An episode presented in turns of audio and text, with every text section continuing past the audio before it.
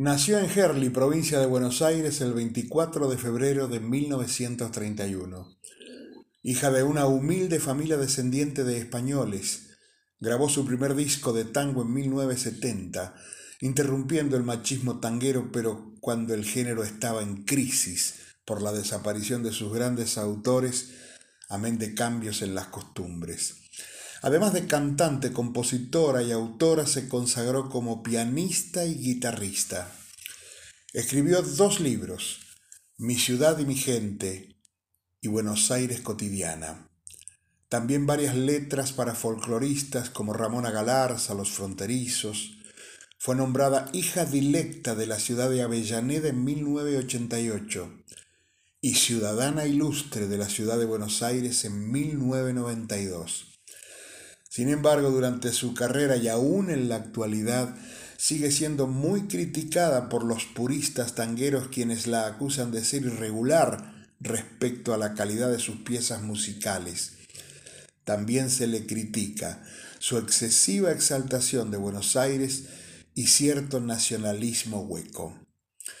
Creó temas y la ayudó mucho ser pianista y saber música, como Disépolo. Sus temas surgieron en tiempos conflictivos en la Argentina, las dictaduras de 1966 a 1973 y la de 1976 a 1983. De todas maneras, nuestra homenajeada honraba la vida. Hay una absoluta identificación entre su obra y su vida. No había una dicotomía entre la mujer y la obra. Era una excelente intérprete, sus grabaciones lo atestiguan, pero prefería componer.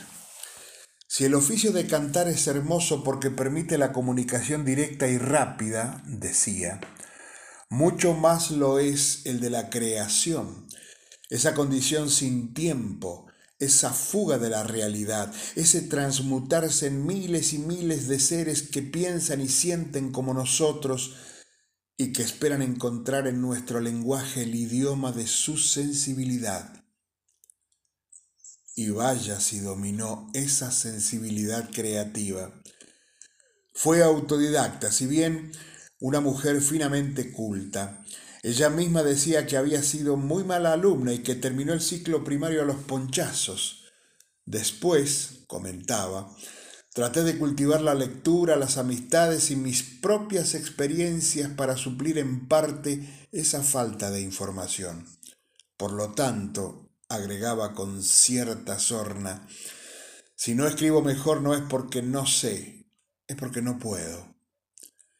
Cuenta su gran amigo Antonio Rodríguez Villar que Caminaban a visitar a José Dames, el autor del tango Fuimos y otros más. La casa estaba detrás de la iglesia de Pompeya. Era una tarde de sol radiante, puro, sereno, sin castigo. Íbamos a paso firme, lo recuerdo muy bien.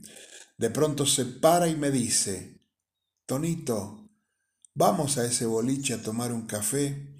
Tengo ganas de mirar a Buenos Aires. ¿Te das cuenta qué maravilla es esta ciudad? Y es toda nuestra. Ella misma explicaba cómo llegó al tango al preguntarse si acaso la facultad de sentir y expresar a la ciudad y a nuestra gente es un privilegio exclusivamente masculino. O es que las minas, decía, no formamos parte de este enjambre humano que es Buenos Aires y no nos duele igual su trasfondo gris que nos destiñe a veces la alegría y nos hermana con nuestras más puras esencias? ¿Sabes lo que es abrirse paso en el mundo como mina escribiendo tangos? Humilde, talentosa, detestaba a los ególatras, tímida, única, una grande de verdad vencida por el cáncer en el año 2005 con 74 años de edad. Hablamos de Eladia Blasquez.